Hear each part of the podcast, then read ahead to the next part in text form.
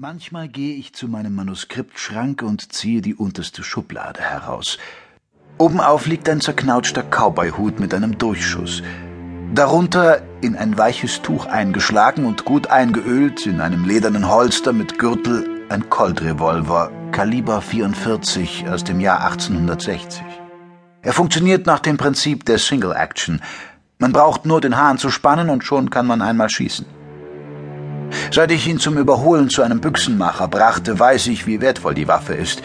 Die Augen des alten Mannes begannen zu funkeln, als er sie ehrfürchtig in die Hand nahm. Ein echter Colt, murmelte er.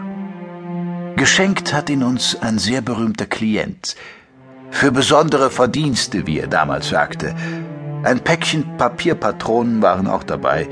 Die Waffe ist etwas umständlich zu laden, wegen der Laderamme, die man dafür braucht, aber mit einiger Übung kann man sicher alle sechs Kartuschen innerhalb weniger Minuten in die Trommel hinein praktizieren.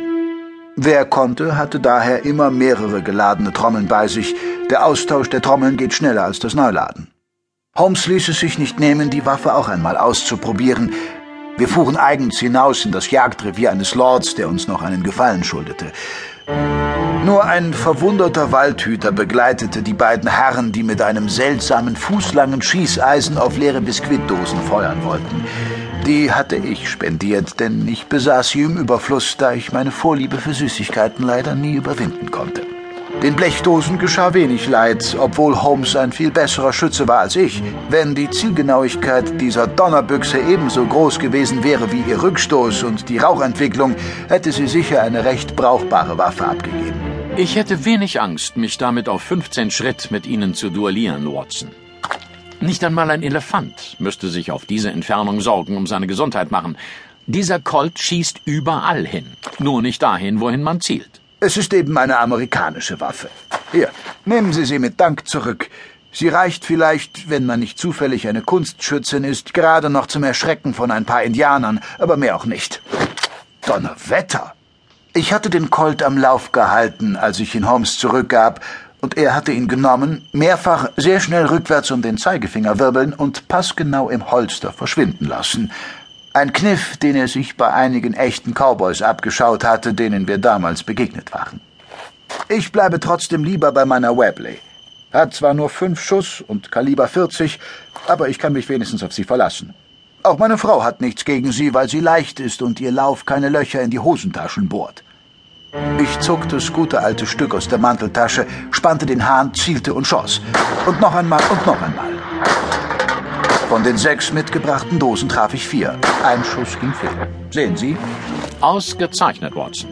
Damit wäre die Frage, ob wir unsere Bewaffnung umstellen sollten, wohl erledigt. Was halten Sie von einem verspäteten Nachmittagstee? Die Schokoladenkuchen von Monsieur d'Urbanville sind bekanntlich unübertroffen. Das ließ ich mir nicht zweimal sagen. Melancholisch verstaute ich den Colt wieder in der Schublade. Damals hatte mir mein Freund das Versprechen abgenommen, keinen Bericht über den edlen Spender des Colts zu schreiben. Aber nun, da fast alle an dem Fall Beteiligten längst ins Grab gesunken sind, fühle ich mich nicht länger an dieses Versprechen gebunden. In jenem Fall hatte der ansonsten unfehlbare Detektiv einen kleinen, aber nicht unerheblichen Fehler begangen, der ihn fast das Leben gekostet hätte. Er zeigte darüber hinaus, dass sich Sherlock Holmes außerhalb des ihm vertrauten Milieus außerhalb seines ureigensten Terrains wie ein Fisch auf dem Land fühlte. Seine bewährten Methoden funktionierten nur innerhalb der englischen Gesellschaft, deren Usancen er mit traumwandlerischer Sicherheit beherrschte. In der Welt eines Zirkus etwa unter bunt zusammengewürfelten Artisten aus aller Herren Länder dagegen, da drohten sie zu versagen. Dies und nicht etwa die Rücksicht auf Empfindlichkeiten der damals beteiligten Personen war der eigentliche Grund, warum ich nicht über den Fall berichten sollte. Wie sagte damals unser berühmter Klient, wer die Wahrheit sagt, braucht ein schnelles Pferd. Dieses schnelle Pferd wollte ich noch ein letztes Mal besteigen. Ich öffnete die Türen des Manuskriptschrankes und begann zu suchen. Nicht lange und ich hatte gefunden, was ich wollte. Da waren sie, die Aufzeichnungen über den Fall.